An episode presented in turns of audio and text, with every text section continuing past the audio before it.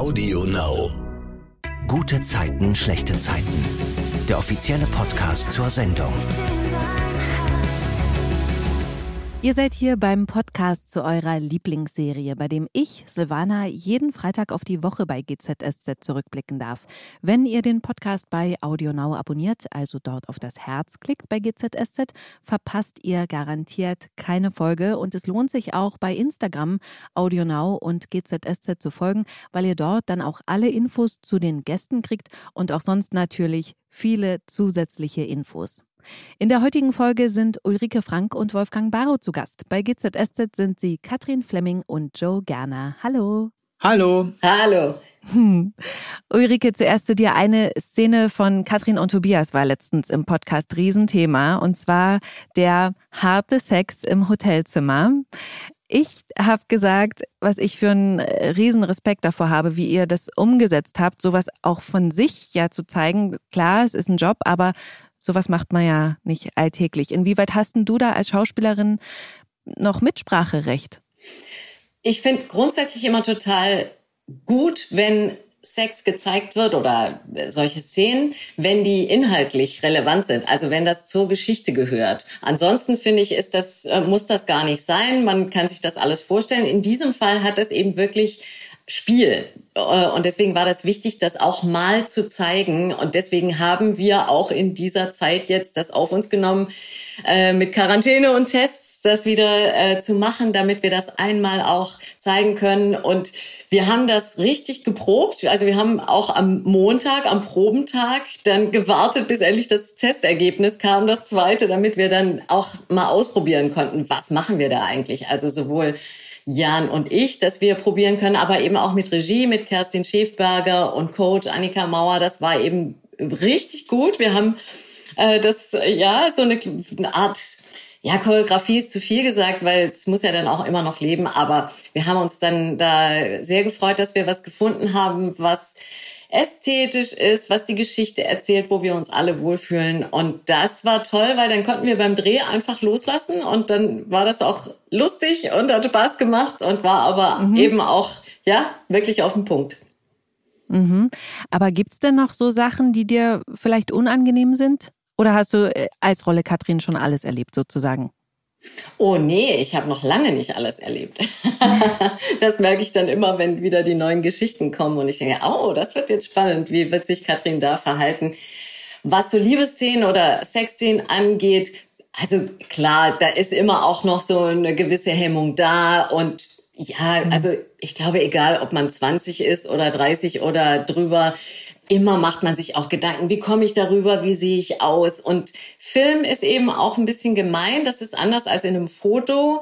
Äh, be bewegte Bilder sind einfach nochmal anders. Und das ist auch gar nicht, wenn man im wahren Leben jemanden sieht, dann denkt man, wow, sieht super aus. Aber im Film guckst du irgendwie anders genauer hin oder das, das bringt manche Sachen dann doch noch mal mehr zum Vorschein. Deswegen ist es umso wichtiger, dass wir halt auch tolle Kameraleute haben, tolle Lichtleute, die das dann eben auch sehr schön in Szene mhm. setzen. Das hatte ich eben auch schon in diesen Atelierbildern, wo, wo Katrin da nackt äh, Modell gestanden hat für Tobias und so. Und da weiß ich einfach auch, da sind alle in meinem Team und, und gucken, dass ich da gut aussehe. ja, cool. Wolfgang, und da bin ich sehr dankbar. ja. Na, das glaube ich. Aber Wolfgang, wir hatten ja das Thema Nacktheit äh, und wie es dir damit in der Vergangenheit ging, auch schon mal besprochen. Aber wir haben nach der ganzen Entführungsgeschichte, also Laura und Felix haben dessen Mutter Rosa entführt, um letzten Endes an W&L zu kommen, haben wir noch gar nicht gesprochen. Deswegen muss ich da auch wirklich noch mal kurz mit dir ran, obwohl es eine Weile zurückliegt. Aber bei der Entführungsgeschichte, gibt es da was, an das du dich erinnerst, was dir am meisten Spaß gemacht hat oder was, was dir so hängen geblieben ist? Ähm, am meisten Spaß gemacht hat mir am Schluss die Auflösung, wo Gerner dann Felix um es um Deutsch zu sagen, zur Sau gemacht hat. Das fand ich am schönsten. Also in diesem Meeting Room dann, wo das Ganze äh, sozusagen Genau, wo Gerner dann endlich seine Karten auf den Tisch ja. legen konnte und sagen, so, mein Lieber, jetzt bist du dran. Nach den ganzen Demütigungen, die er gerne und Katrin zugefügt hat, war das wirklich eine schöne Genugtuung. Ja, auch mit den Gefühlen gespielt hat. Ne? Also er hat ja sich das zunutze gemacht, dass sich Joe ja wirklich auch Gedanken gemacht hat und Sorgen gemacht hat und äh, mitgefühlt hat, dass er, dass ja seine Mutter entführt wurde. Das war ja schon sehr hinterlistig. Aber was mir im Gedächtnis geblieben ist, ich fand super diese Szenen von Joe vor diesen Schließfächern, so im Geheimagenten-Style mit Hut und Trenchcoat. Ähm ja, da war ein bisschen äh, Inspektor Clouseau, der irgendwie stand da Part. ja. Wir haben hier im Podcast auch mehrfach schon über die Kostüme gesprochen. Gibt's was an Joes Outfits, äh, was du besonders gern magst? Ich mag eigentlich am liebsten, wenn er äh, sehr bequem und leger rumrennt. Das, mhm. das mag ich. Also das ist, äh, weil eine Zeit lang, Gerner ist ja meist immer im Anzug zu sehen. Und das ist dann schon ein bisschen streng und so weiter. Also, und wenn er einfach mal äh, nur einen Pulli anhat und, und eine Jeans, das finde ich sehr, sehr angenehm, weil im normalen Leben tragen auch Rechtsanwälte auch mal bequeme Sachen. Mhm. Okay, und Ulrike, gibt's was, was du an Katrins Outfits besonders gern magst? Gibt es vielleicht ein spezielles Teil, was du am liebsten auch zu Hause hättest? Ich habe äh, manche Teile sogar zu Hause. Ah. Also wenn mir was besonders gefällt, dann gucke ich, ah, gibt's das noch? Manchmal ist es auch umgekehrt. Ich habe neulich einen gelben Mantel gekauft und da hat Tosh, der Kostümbildner, gesagt, oh, das sieht ja gut aus. Also demnächst wird man Katrin in einem gelben Mantel sehen. Ach, ja, cool. ich bin wieder inspiriert worden durch die Farbigkeit, die ich in meiner Rolle habe. In meinem Schrank ist es weiß, schwarz, grau, Anthrazit, beige, mhm. bisschen blau. ja, also nicht besonders mutig und deswegen habe ich jetzt beschlossen, wenn ich was Neues kaufe, sollte es farbig sein. Und das ist gut. Ach, schön. Ich würde heute gern äh, drei der Geschichten mit euch besprechen und mit der Geschichte um Nina beginnen. Bei W&L gibt's ja eine Razzia. Ulrike, erzähl mal warum. Wir hatten äh, die Geschichte, dass Nina unbedingt Projektleitung übernehmen möchte bei einem Projekt. Ja. Katrin war da sehr skeptisch. Äh, Joe etwas äh, hat ihr mehr zugetraut. Sie hat's dann gemacht, hat sich aber reinlegen lassen von einer Betrügerin. Um das auszugleichen, musste sie dann jemanden an Bord äh, holen, der sie dann wiederum vor die Aufgabe gestellt hat, ähm, dass er da persönlichen finanziellen Vorteil möchte, also eigentlich Betrug. Das hat Nina dann mitgemacht nach Rücksprache mit Katrin. Die hat gesagt, ja, ist ganz normal in dem Bereich. Ähm, das fällt ihnen jetzt auf die Füße, weil das rauskommt mhm. äh, oder droht rauszukommen. Und da steht dann plötzlich die Kripo vor der Tür und dann äh, jetzt geht's los. Also mhm. Nina ist ja nicht so hart gesotten wie Joe und Katrin nee. und deswegen gehen da natürlich alle Alarmglocken an. Mhm. Nina wird ja dann auch für den nächsten Tag aufs Revier bestellt, weil sie ja, wie du gesagt hast, die Projektleiterin ist. Davor spricht sie sowohl mit Katrin als auch mit Joe. Wolfgang, was raten die ihr? Ja, wir raten ihr in erster Linie, sich erstmal aus dem Betrieb zurückzuziehen, weil sie nicht wollen, dass das, was sie gemacht hat, auf die Firma zurückfällt. Das ist der Punkt, der quasi auf Anlass von Katrin ja kommt, weil sie ja wirklich schlecht ähm, geschlafen hat. Aber erstmal wird ihr ja sozusagen geraten, dass sie lügen soll. Weil wenn rauskommt, äh, dass sie damit drin steckt, gibt es eine Bewährungsstrafe, sagt er ja ihr, oder eine happige Geldstrafe. Und was ich krass finde, weil das eben noch eine Rolle spielt, ist, dass Joe ihr ja verspricht, Nina kann auf sie zählen. Ja, da, also Gergana verspricht ja oftmals so Sachen, also auch wir schaffen das und so. Also äh, das ist ja nichts Ungewöhnliches, dass Gerner Sachen verspricht. Die er dann genau, das ist ja immer, äh, da sagst du ja, Wolfgang, immer schon, oh, wenn Gerner jetzt sagt, wir schaffen das, schlechtes Zeichen. Genau, dann kann der Zuschauer eigentlich schon davon erwarten, dass es den Bach runtergeht. Mhm. Also Nina ist ja dann beim Ermittler und sie bleibt aber eben bei der Version, nee, da ist alles richtig gelaufen, hat dann auch so Flashbacks von ihrer Zeit in Untersuchungshaft, in der sie ja vor über einem Jahr saß, weil sie verdächtigt wurde, ihren Mann Robert da die Treppe runtergeschubst zu haben. Aber eben, sie bleibt auf Kurs von W&L, nö, wir haben ja alles richtig gemacht. Und dann, äh, wie du gesagt hast, Wolfgang, wird sie ja sozusagen freigestellt. Tut das Joe ein bisschen leid? Oder wie hast du das gespielt? Also Joe tut es schon leid. Also mhm. er bedauert das, aber äh, auf der anderen Seite ist er auch Geschäftsmann genug, um zu wissen, äh, ja, wo gehobelt wird, da fallen Späne, da muss man eben auch mal gucken, wie man vor allen Dingen das Geschäft rettet und einzelne Mitarbeiter könnten auch mal hinten runterfallen. Oh, wie du das naja. Na, man muss ja auch sehen, ne? Also das ist ja das Thema auch dieser ganzen Geschichte, ja. dass Nina das alles so persönlich nimmt und Gerner und Katrin, die sind viel sachlicher. Die wissen einfach, das läuft so und so. Und dass sie Nina freistellen, ist überhaupt gar keine persönliche Sache. Das versuchen sie ihr ja auch klar zu machen. Auch, mhm. auch Katrin hat diese Gespräche mit ihr. Aber auf der Ebene ist Nina gar nicht zugänglich. Das war auch schon mit der Projektleitung so. Also Katrin wollte das nicht, äh, ihr nicht geben, weil sie sie nicht mag. Aber es gibt eben Dinge, die sind losgelöst von all diesen persönlichen äh, Beziehungen. Und dann muss man einfach im Sinne, auch um Nina zu schützen, ist ja eine Freistellung gar nicht verkehrt, weil man sie erstmal rausnimmt. Das ist auch mhm. eigentlich für Nina gut, aber das kann sie in dem Moment nicht sehen. Und ich, Ulrike, kann das natürlich auch verstehen. Ich auch. Also ich kann wirklich diese Enttäuschung ähm, total verstehen. Und als Nina dann zu Hause bei Leon über Katrin und Joe schimpft, wird sich Nina auch ähm, dessen bewusst, was sie von Anfang an zu diesem Deal gesagt hat, nämlich, dass sie das eigentlich alles von Anfang an nicht richtig und also moralisch nicht vertretbar fand. Ähm, was sagt ihr denn privat zu diesem Thema? Inwieweit sollte ich Grenzen ziehen bei meinem Arbeitgeber? Wo hört da die Loyalität auf? Hätte Nina vielleicht von Anfang an dabei bleiben sollen? Okay, nee, das mache ich nicht mit. Auch wenn die Chefs sagen, doch, mach. Das ist eine schwere äh, Frage. Also das mhm. muss wirklich jeder mit seinem Gewissen vereinbaren, also, wenn man so einen Job annimmt, ich meine, Nina ist ja nicht kurz bei W&L, sondern schon ziemlich lange. Und die weiß ja, wie es läuft. Die hat ja mitbekommen, was Katrin so alles geschoben hat, was Gerner unter der Hand so alles treibt. Und insofern weiß sie, was auf sie zukommt. Und Gerner ist ja genauso als Rechtsanwalt, äh, da weiß man ja auch, wie man vertritt. Und da hat man ja eine, eigentlich eine klare Meinung zu demjenigen. Entweder man vertritt einen Verbrecher, von dem man davon ausgeht, dass der schuldig ist und versucht mhm. aber trotzdem den rechtlichen Weg einzugehen, um den Verbrecher trotzdem rauszuholen, was eigentlich moralisch dagegen spricht, wenn man ein Moralgefühl hat. Aber trotzdem, Rechtsanwälte müssen halt entscheiden. Will ich den Fall gewinnen oder will ich Recht sprechen? Oder mhm. will ich jemanden bestrafen, der es eigentlich hätte verdient. Und das muss jeder für sich entscheiden. Und genauso, wie gesagt, auch Nina, die in diesem Job arbeitet, muss sich dann entscheiden. Fahre ich auf der Linie von den beiden Chefs, die nicht ganz so koscher arbeiten, oder sage ich, nee, dann gehe ich lieber äh, in einen anderen Job, wo ich weiß, da kann ich meinen moralischen Vorstellungen gerecht werden.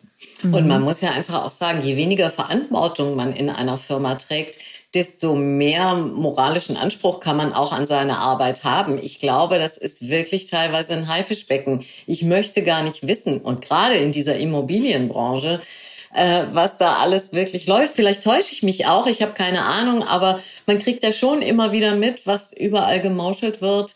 Und da ist man, glaube ich, je mehr Verantwortung man trägt, äh, auch dann mehr in der Zwickmühle. Und ich bin auch froh, wenn ich manche Dinge einfach gar nicht weiß, weil dann ist es leicht zu sagen, ja, das muss man so und so machen, aber hm, mhm. ich glaube, die Dinge sind auch sehr viel komplexer. Wolfgang, weil du es gerade gesagt hast, ähm, dass ja Joe Rechtsanwalt ist, tatsächlich, da gibt's ja eben diese Befragung bei der Kripo und da habe ich auch gedacht, Mann, das ist jetzt natürlich blöd, dass ähm, Joe in dem Sinne ihr Chef ist und äh, Nina nicht vertreten kann, aber ich hätte mir tatsächlich gewünscht, dass eigentlich natürlich Joe da sitzt und Nina vertritt, aber das geht in dem Fall wahrscheinlich gar nicht. Weil ja, das hätte sich Nina ja auch gewünscht, äh, dass Joe seine Kontakte spielen lässt und sie da raushaut. Ich meine, er spielt ja mit Gott und der Welt Golf und ja. äh, es gibt ja kaum einen Polizeipräsidenten, den er nicht persönlich kennt oder Absolut jemand in der Richtung, wo Gerner seine Kontakte spielen könnte. In dem Fall hat das allerdings nicht geklappt, weil der Staatsanwalt, der diesen Fall bearbeitet, der ist wohl auf Gerner nicht gut zu sprechen und auf äh, Katrin. Und insofern hat er da schlechte Karten. Aber normalerweise wäre das kein Thema. Hm. Die andere Geschichte, die ich mit euch besprechen will, ist die um Lilly und Nihat. Ulrike, Nihat hat jetzt endlich eine feste Freundin. Was sagst du? Wie passen die zusammen? Ich meine, Nihat und Katrin, das Gab's ja auch schon. ja, das gab's auch schon. Das war ja auch eine schöne Episode, aber nichts für länger. Und äh, ich finde, die passen gut zusammen. Also mhm. ich glaube, die sind schon so auf einer Wellenlänge, ergänzen sich super. Ich, ich finde, es funktioniert sehr gut. Lili und Nihat sind gerade auf der Suche nach Jem. Nihat vermutet ja, dass er einen Halbbruder hat, der Jem heißt. Ein Foto einer Frau mit einem Baby und seinem Vater hat ihn auf diese Idee gebracht. Und jetzt suchen die beiden im Internet rum, kommen allerdings nicht weiter. Und dann ist Nihat bei seinen Eltern Blumen gießen, weil die nämlich gerade auf Kreuzfahrt sind. Bevor ich da mit der Geschichte weitermache, private Frage. Wäre so eine Kreuzfahrt was für euch? Habt ihr das schon mal gemacht? Also ich habe noch keine Kreuzfahrt gemacht. Wir haben mal im Rahmen von GZSZ waren wir mal auf einem Kreuzfahrtschiff auf der AIDA und haben da Fotos gemacht und äh, einen Werbetrailer für ein äh, CD. Ich weiß nicht, ob ich das wirklich äh, haben würde, da also auf der einen Seite ist das sicher angenehm, weil man ja alles Mögliche an Bord machen kann. Auf der anderen Seite bin ich auch jemand, der, wenn ich in ein anderes Land reise, möchte ich gerne selber auf eigene Verantwortung das Land bereisen und mal gucken, mhm. was kann ich machen und so weiter. Und das ist ja schon relativ reglementiert, wenn man auf einem Dampfer da rumfährt. Das stimmt. Ich glaube, es kommt auf die Route an. Ich habe nämlich eine schöne Geschichte. Ähm, ich habe bei einem Charity-Ball, beim Rosenball, habe ich eine Kreuzfahrt gewonnen. Ach. Und ich gewinne nie irgendwas. Und ich hatte an dem Abend blöderweise gar nicht viel Geld dabei, habe mir nur ein einziges Los leisten können. Und dieses okay, eine Los hat gewonnen. Das war der zweite Preis. Der erste Preis wäre ein Auto gewesen oder war ein Auto. Und ich war erst so, oh Mann, Mist. ich hätte lieber das Auto gewonnen. Aber dann war es die Kreuzfahrt. In letzter Minute hat auch mein Mann dann gesagt, du, ich fahre da doch nicht, ich halte das, glaube ich, nicht aus. Der ist so ein bisschen auch so eher auf deiner Linie, Wolfgang. ähm, und dann habe ich gesagt, das ist mir ganz egal, ich fahre da mit, weil das war das östliche Mittelmeer. Das startete in mhm. Athen, das Schiff, die Route zehn Tage und dann griechische Inseln und dann nach Israel, war auch wahnsinnig spannend, endete in Zypern ich bin so froh, dass ich diese Kreuzfahrt gemacht habe, weil ah. ich gemerkt habe, also es war auch die MS Europa, die ist sehr klein. Das ist auch sehr, sehr angenehm und tolles Niveau. Ähm, das hat für mich gut gepasst. Und da einfach mal so einen Überblick zu bekommen und einfach so viele Orte in zehn Tagen und ich habe jeden Tag einen Landausflug gemacht. Hab, war wirklich, da war auch ein äh, ganz toller Experte, der dann da Führungen gemacht hat. Ich habe so viel erfahren, bin eingetaucht in die griechische Geschichte, in die Antike. Es war fantastisch. Cool. Ich kann mir das auch wirklich gut vorstellen, mal so in ein Land oder einen Ort reinzuschnuppern und dann zu sagen, okay, hier fahre ich noch mal hin und äh, verbringe da eben längere Zeit, ne, um einfach sozusagen mhm, so einen Eindruck genau. zu kriegen. Ja. Aber natürlich, es gibt einfach auch die andere Seite. Man muss den ganzen Zusammenhang sehen. Wer arbeitet da, unter welchen Bedingungen? Mhm. Äh, Benzin, Diesel, äh, all solche Dinge. Das ist natürlich eigentlich, ja, auch sehr problematisch, aber trotzdem eine schöne Erfahrung. Okay, schön. Nihat entdeckt in der Wohnung seiner Eltern jetzt jedenfalls einen Safe. Den knackt er auch mit Hilfe von Lilly und einem Stethoskop. Und ähm, darin findet er einen alten Brief von der Auszubildenden seines Vaters. Darin schreibt diese Frau, sie versteht, dass er den Sohn umbenennen will. Nihat ist ein schöner Name und da merkt Nihat, okay, ich bin Jem. Und dann blättert Nihat äh, durch die Urkunden und sieht, dass da eigentlich alles korrekt steht und äh, fragt sich dann auch, warum man eine Geburtsurkunde fälschen sollte. Und deswegen ruft er dann im Beisein von Lilly seinen Vater an und sagt ihm, dass sie reden müssen. Es geht um Jem. Das haben wir doch geklärt. Er ist mein Patenkind. Lebt er in Berlin? Was weiß ich, wir haben schon ewig keinen Kontakt mehr. Wieso? Habt ihr euch gestritten oder? Junge, was soll die Fragerei plötzlich? Nichts, ich, ja, ich, ich dachte, vielleicht kann ich ihn kennenlernen. Du, ich habe jetzt keine Zeit. Wir sind zum Essen verabredet. Hoschakal. Kann ich mal...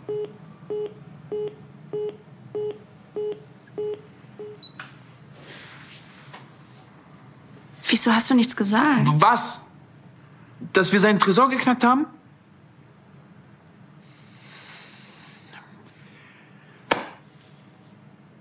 Meine Eltern haben mich mein Leben lang angelogen.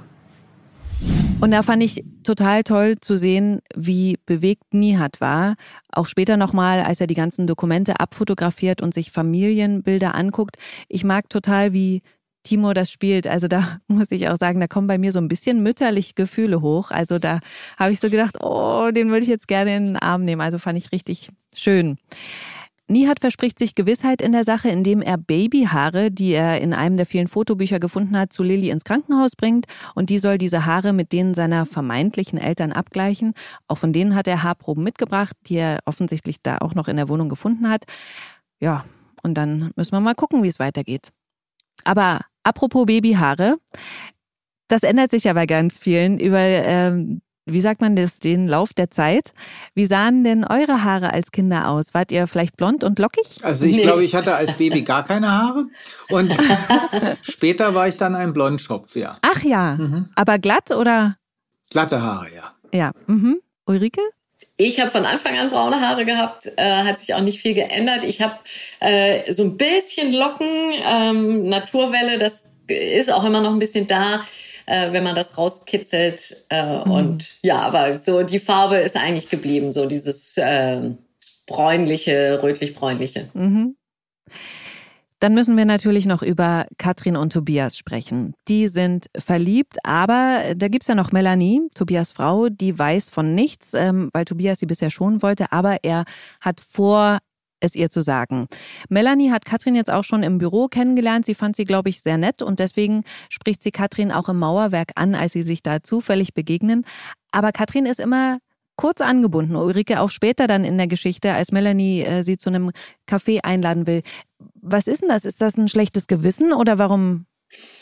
Naja, also es ist ja eigentlich so, Tobias und Katrin haben gesagt, okay, ähm, solange das mit Melanie nicht geklärt ist, äh, lassen wir da auch erstmal alles sein und ähm, wir machen da erstmal nicht weiter, was uns angeht. Erstmal muss das eine geklärt sein. Und dass es diese Nacht im Hotel gegeben hat, war einfach, weil die es nicht ausgehalten haben. Mhm. Aber als die da zusammen waren, hat Melanie sich gemeldet, hatte eine Panikattacke. Tobias ist wieder abgehauen. Und da gab es wieder so einen Moment für Katrin.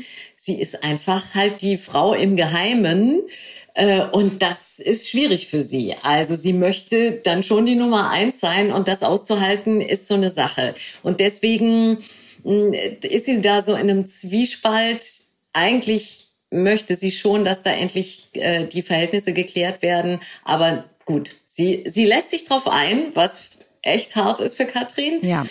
Dann aber noch wirklich äh, im Privaten mit Melanie umzugehen, ist, oh, das das ist ganz schwierig. Und deswegen hält sie sich da einfach wirklich immer sehr kurz und lässt eigentlich gar nichts zu. Versucht trotzdem freundlich zu sein, um bei Melanie da nicht irgendwelche äh, Verdachtsmomente hervorzurufen, dass die misstrauisch wird. Aber ja, also da will sie natürlich auf gar keinen Fall jetzt irgendwie sich anfreunden mit Melanie mhm. oder sowas. Mhm. Aber dann sieht ja Katrin im Mauerwerk auf der Toilette an einem Waschbecken den Ehering von Mel und steckt ihn ein und ich dachte so, hä? Warum? Erklär's ja. mir, Ulrike. ich dachte auch erst, als ich das Drehbuch gelesen habe, hä, warum? ähm, ich glaube, dass es tatsächlich bei Katrin so eine Kurzschlussreaktion gewesen ist. Also mhm. sie, sie findet den Ring und sieht, ah, Inschrift für immer.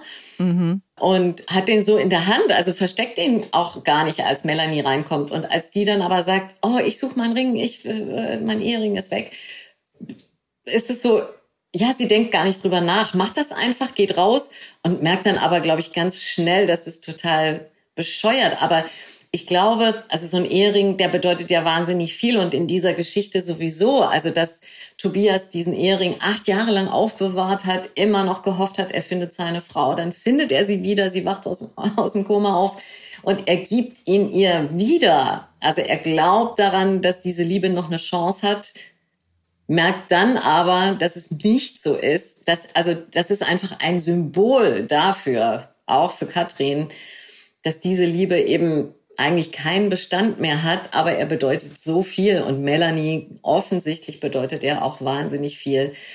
Aber um da nicht noch weiter Unruhe zu stiften, legt sie ihn dann zurück, beziehungsweise gibt ihn ihr dann auch zurück. Genau. Und da fand ich auch eben ganz emotional für mich, wie Mel ihr ja dann eben auch erzählt, wie wichtig ihr der Ring ist, weil sie ja nur den hat und sich nicht mal an die Hochzeit erinnern kann. Das fand ich, fand ich krass. Zu Hause gesteht Katrin Maren sogar, dass ihr Mel leid tut. Aber Maren ist eine gute Freundin. Ich hatte so das Gefühl, sie versucht ihr die Schuldgefühle zu nehmen. Was sagt Maren, Katrin, Ulrike?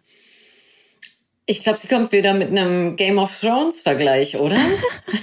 das so nicht das? überhaupt. Das ist lustig, dass du das ansprichst.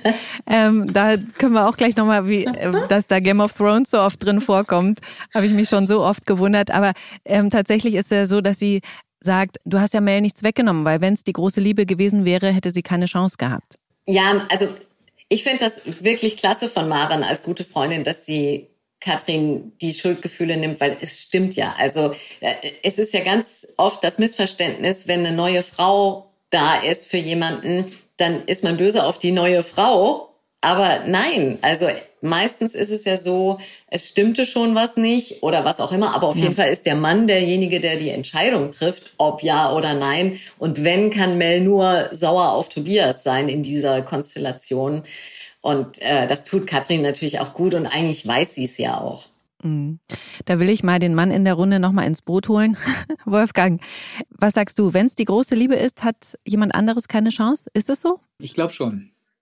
Also ich mhm. denke mal schon, weil äh, wenn man jemanden wirklich liebt, dann äh, läuft man schon in gewisser Weise mit Scheuklappen rum. Also es mhm. ist auch so, dass derjenige gar nicht auf die Idee kommt, dass da irgendjemand anders sein könnte, der vielleicht für mich in Frage käme, weil man ja den einen nur fokussiert und nicht so. Anders ist es, als wenn, wenn man jetzt, sagen wir mal, so, äh, man ist zwar mit jemandem zusammen, aber ist ja nett und so weiter, aber dann noch so seine Fühler äh, ausstreckt, ach, das ist ja auch ein ganz netter oder das ist nun, also das ist eine andere Situation. Aber wenn jemand wirklich sagt, oh, ich bin total im siebten Himmel und mit einer rosa Brille rumrennt, dann sieht man in dieser rosa Brille immer nur denjenigen, den man wirklich liebt.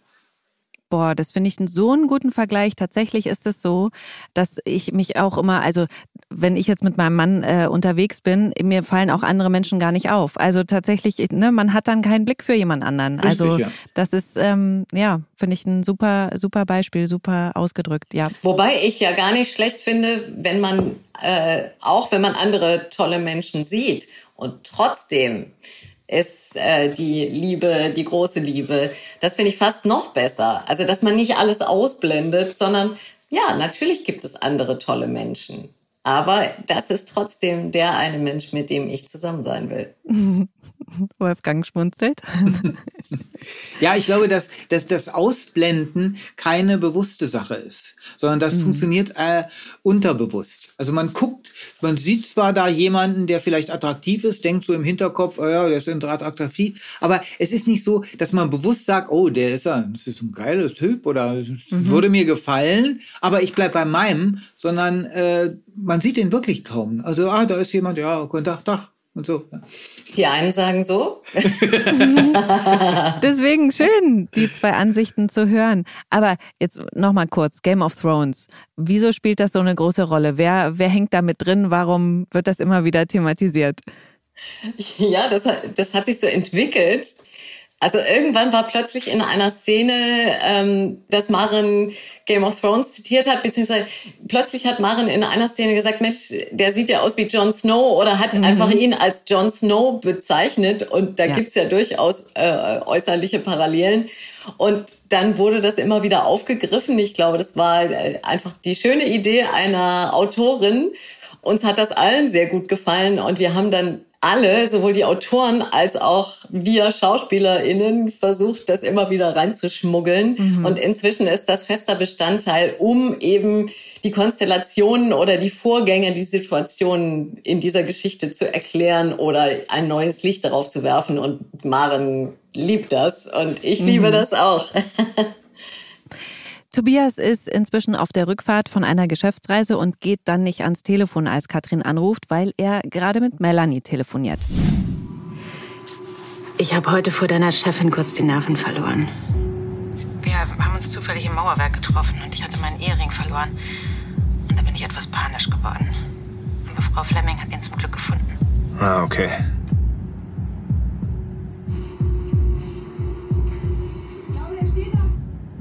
Wenn ich zurück bin, dann gehen wir zum Juwelier und lassen deinen Ring enger machen. Das machen wir. Ich vermisse dich. Morgen bin ich ja wieder da.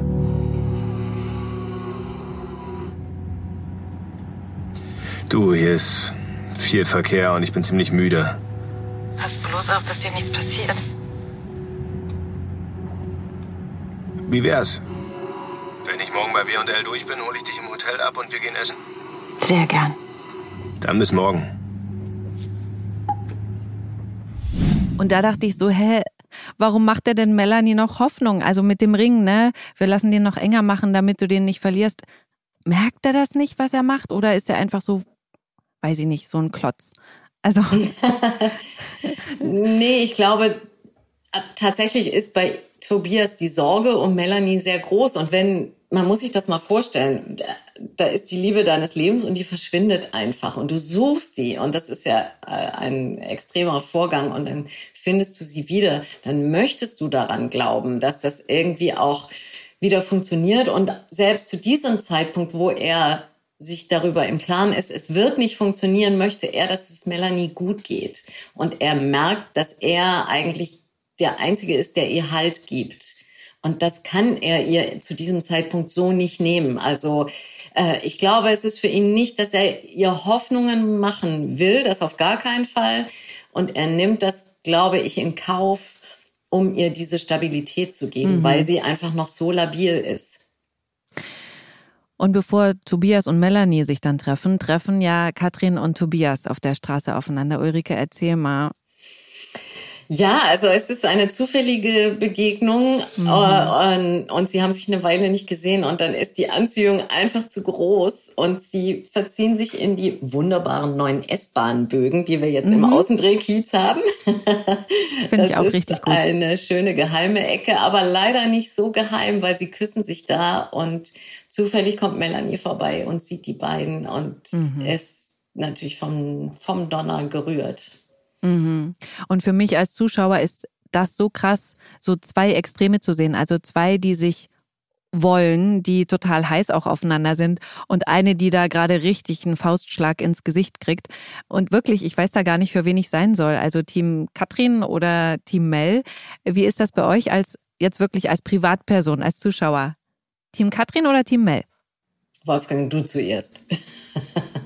Naja, ich kenne die Drehbücher, also ich bin auf alle Fälle für Team Katrin. Klar. Ja, also ich, Ulrike, finde auch, dass es wichtig ist, dass es Melanie irgendwie gut geht. Äh, ich verstehe eigentlich alle Beteiligten, aber ich wünsche es Katrin schon sehr, dass, dass es irgendwie einen Weg geben wird, dass Tobias und sie zusammenkommen und dass, dass das ein gutes Ende nimmt äh, ja, dass auch Melanie da irgendwie einen Weg findet, damit klarzukommen. Weil, also es ist ganz klar, dass Tobias sich für Katrin entschieden hat. Also er liebt sie und Katrin liebt ihn, auch wenn die das noch nicht so wirklich aussprechen. Ich bin mal gespannt, wann das endlich kommt. Mhm. Aber vielleicht kommt es auch nie mal. Wir werden sehen. Ich verrate nichts. Mhm. Ähm, aber ja, also es ist klar, er hat sich eben doch auch verändert in dieser Zeit und das passt einfach auch nicht mehr mit Melanie. Aber natürlich, mhm. das ist total blöde, dass sie das so ja. mitkriegt. Also das will keiner. Ja, und Mel läuft dann fast vor ein Auto, rennt ziellos durch die Straßen. Tobias hat nicht mitbekommen, dass Mel ihn beim Knutschen mit Katrin gesehen hat. Und er fängt dann an, sie zu suchen, weil sie eben nicht im Hotelzimmer ist, wo er sie abholen wollte. Und ähm, er hat Katrin ja auch versprochen, Mel beim Essen jetzt die Wahrheit zu sagen. Und dann gibt es ja da so ein Gespräch, ne, einen Termin bei W&L, äh, Joe, Katrin und ein Geschäftspartner, glaube ich. Und ähm, da ruft Katrin Tobias an, geschäftlich eigentlich. Aber dann fragt sie natürlich nach, Ulrike. Und was passiert dann? Ja, sie merkt, dass er total in Sorge ist um Melanie, was sie auch irritiert, wo sie so denkt, ja, okay, also das ist doch eigentlich genau das, was du willst, dass die halt selbstständig ist. Aber dass der da jetzt sich so dermaßen Sorgen macht und dann sagt sie auch so ein bisschen salopp, ja, also Entschuldigung, was ich, ich gehe mit meiner Tochter anders um und ja. bin nicht so helikoptermäßig drauf. Sei doch froh, lass die, äh, also willst du sie adoptieren oder was? Und äh, mhm. das kommt gar nicht gut an. Er ist da ja sowieso schon sehr äh, emotional und in Sorge und auf 180 und dann pumpt er sie da auch so ein bisschen an. Äh, sie beenden dann das Gespräch nicht im Guten. Auch verständlich natürlich von seiner Seite, aber äh, ja gut, man merkt aber auch da, die Sorge bei Tobias um Melanie ist einfach noch groß und wahrscheinlich, also sozusagen eine menschliche Liebe für diese Frau ist bei ihm auf jeden Fall da und das spricht ja auch für ihn. Aber weißt du, ich fand ihn da so unsympathisch, wie er mit Katrin gesprochen hat, so, so hart und so, ich weiß gar nicht, seltsam. Ich hatte irgendwie das Gefühl, boah, da, da steckt irgendwas in ihm drin, was, was so, weiß ich nicht, so kontrollierend ist, wo ich mich frage, ob das eben so gewollt ist, ob das noch eine Rolle spielt. Also der, der, der Typ ist mir irgendwie suspekt, muss ich sagen. Also es gibt Seiten an Tobias, die man vielleicht nicht verstehen kann, ja. Also wo mhm. man sich fragt, was ist das eigentlich? Und das mag ich an der Rolle auch, so dass ich selber auch das Gefühl habe, okay, was kommt denn da noch? Was sind mhm. da noch für Geheimnisse oder für für Untiefen? Ähm, Gibt es da noch eine böse Überraschung? Wir werden mhm. Und dann ist er ja wieder im Hotelzimmer, weil er offensichtlich äh, nicht weiß, wohin mit sich. Und dann steht Melanie plötzlich in der Tür. Tobias stellt sehr viele Fragen und dann sagt Melanie ihm auf den Kopf zu, sie hat ihn zusammen mit Katrin gesehen. Typischer Fall von zu lange gewartet, würde ich sagen. Absolut, ja. Und dann hilft es natürlich auch nicht zu sagen, ich wollte es dir heute sagen. Also genau, zu spät genau. ist zu spät. Den richtigen Moment gibt es ja gefühlt nie, aber habt ihr einen Tipp, was man machen sollte, wenn man nicht weiß, wann man was sagen sollte? Ich denke mal, man sollte möglichst schnell die Sache vom Tisch machen. Also wenn es einen Konflikt gibt, dann sollte man den möglichst schnell bereinigen. Je länger man das auf die lange Bank schiebt, desto schwieriger wird's. Also ich glaube, mhm. es ist manchmal ganz gut, auch eine Nacht drüber zu schlafen oder das mal kurz ruhen zu lassen. Aber ich bin ganz bei Wolfgang. Also je eher, je besser. Weil oft verselbstständigt sich das auch so ein bisschen und wird größer, als es eigentlich ist. Und in so einem Fall, wo es um so ganz grundsätzliche, heftige Dinge geht, ja, das, das rächt sich eigentlich immer, wenn man zu lange wartet. Hm. Bevor wir jetzt den Podcast beschließen, habe ich mal noch eine private Frage an euch, weil Wildan ja letztens in einem Interview gesagt hat, Lisa und äh, Wolfgang beziehungsweise Yvonne und Joe sind für sie das Lieblingspaar bei GZSZ. ähm, Wolfgang, wer ist für dich das Lieblingspaar bei GZSZ? Ähm, ja, eigentlich Katrin und Gerner. Nein, aber. Das hätte ich auch gesagt. Aber, aber, aber, aber äh, natürlich auch Gisa und Gerner. Also absolut. Äh, die beiden. Also Yvonne und Gerner. Hm? Yvonne ja. und Gerner, genau. Hm. Nein, es ist, es ist, ich finde beide Konstellationen sehr, sehr spannend. Auf, bei, bei Katrin und Gerner war es eben so zwei gleich starke Gegner, die aber auch so, sie lieben und sie schlugen sich, kann man so sagen, die, die waren auf Augenhöhe. Und bei Yvonne und Gerner ist es so, dass sie ihm immer wieder die Beine weghaut mit irgendwelchen Sachen und er liebt sie. Es gibt ja diesen schönen Spruch, ich mag dich, weil aber ich liebe dich obwohl. Und das mhm. ist genau die Sache, die bei äh, Yvonne der Fall ist. Sie, sie hasst ja bestimmte Sachen an Gerner abgrundtief und trotzdem liebt sie ihn für für andere Dinge wahrscheinlich. Mhm. Und er, er verbiegt sich ja auch. Der Gerner, der normalerweise, wenn er mit Katrin zusammen wäre, wäre er ein ganz anderer Typ, als er jetzt auch privat ist äh, mit, mit Yvonne, wo er sich auch verbiegt, wo er Sachen macht, die er normalerweise niemals in seinem Leben machen würde. Und das ist ja auch wieder eine schöne Farbe. Mhm. Ulrike, wer ist dein Lieblingspaar? Ich finde tatsächlich auch Joe und Katrin einfach so ein All-Star-Team. Also ja. die vielen Facetten, die es da gibt, das, äh, das fand ich immer toll und finde es auch immer noch super und freue mich, dass das auch nach wie vor immer wieder Spiel hat. Man merkt einfach, da ist so eine tiefe Verbundenheit, auch wenn die sich nicht immer einig sind, auch wenn die immer wieder Momente haben, wo es total gegeneinander geht. Aber über all die Jahre, wenn es drauf ankommt, die können sich aufeinander verlassen. Mhm. Und ja, die sind schon, sind wirklich ein tolles Team. Ich ja. finde Maren und Katrin als Freundinnen ein super Team. Ist ja, ja auch eine Art Liebe, also mhm. kann man schon auch sagen. Ich mag die beiden auch da sehr, sehr unterschiedlich und trotzdem hält jetzt diese Freundschaft doch eine, eine ganze Weile schon. Finde ich ganz, ganz super. Ich ähm, bin auch tatsächlich ein Fan von Katrin und Tobias, weil das äh, da kommt so was Dunkles rein, was ich sehr sehr mhm. spannend finde, was man jetzt vielleicht in einer täglichen Serie nicht so oft hat, so wo man immer wieder denkt, hä, was ist da jetzt? Also abgesehen mhm. mal von der schwierigen Konstellation mit der Ex-Frau und Melanie und bla, aber einfach so dieses etwas dunkle, mysteriöse, geheimnisvolle und auch durchaus diese, ähm, diese Komponente der, der Sexualität, dass da mal was thematisiert wird. Okay, es gibt auch nicht nur Blümchensex, sondern auch ja. andere Spielarten. Und das ist ja jetzt noch gar nicht so heftig, aber einfach so da mal reinzugucken, was, was macht das? Und ja, ich mag das, dass die so auch so ein bisschen austesten und Grenzen austesten im Leben, in der Sexualität äh, und die vielleicht dann auch überschreiten. Finde ich sehr spannend. Gefällt mir. Ich will mal noch sagen, was ich auch ein richtig cooles Team finde, obwohl es gar kein Team ist, aber es ist für mich als Zuschauer mega witzig, ist die Kombination Michi und Joe. Also das ist, ähm, finde ich, so unterhaltsam. Wolfgang, vielleicht kannst du was noch kurz abschließend dazu sagen. Wie ist das mit, also diese Szenen, ist das auch für dich amüsant? Oder also die, die Szenen sind sehr amüsant zu spielen, weil es ja wirklich so wie Tag und Nacht, die beiden kommen ja aus vollkommen unterschiedlichen Verhältnissen und dass Gerner sich immer wieder mit diesem etwas hm, einfachen Dingen, die Michi beschäftigen, konfrontieren muss und äh, damit klarkommt. Da liegt natürlich die Komik auf der Hand und ich finde das ja sehr schön, wenn Komik auch ein fester Teil bei gute Zeiten wird, ja. Mhm.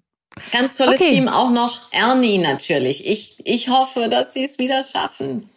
Ja, das hoffe ich auch, aber da läuft ja gerade was anderes. Mhm. Mal sehen, was das wird. Das ja. war es auf jeden Fall mit GZSZ für diese Woche. Am Montag um 19.40 Uhr geht es bei RTL weiter und auf TV Now gibt es die nächsten Folgen immer schon sieben Tage vorab. Vielen lieben Dank, Ulrike und Wolfgang, für eure Zeit. Dankeschön. Sehr gerne. Den nächsten Podcast gibt es hier nächste Woche Freitag. Bis dann. Tschüss. Tschüss. Gute Zeiten, schlechte Zeiten. Der offizielle Podcast zur Sendung. Sie hörten einen RTL-Podcast. Und wenn ihr Lust und Zeit habt und noch mehr Podcasts hören wollt, dann kann ich euch den True Crime Podcast meines Kollegen Philipp Fleiter empfehlen. Hi, ich bin Philipp Fleiter vom Podcast Verbrechen von nebenan, True Crime aus der Nachbarschaft. Wenn die nette Nachbarin angeblich im Urlaub ist, in Wirklichkeit aber einbetoniert unter dem Garagenboden liegt, oder wenn nachts der Tod auf einen einsamen Bauernhof kommt, sind das Fälle, die man nie vergisst. Und über genau solche spektakulären Fälle aus ganz Deutschland sprechen meine Gäste und ich in meinem Podcast. Hört doch mal rein, ich würde mich freuen. Audio Now.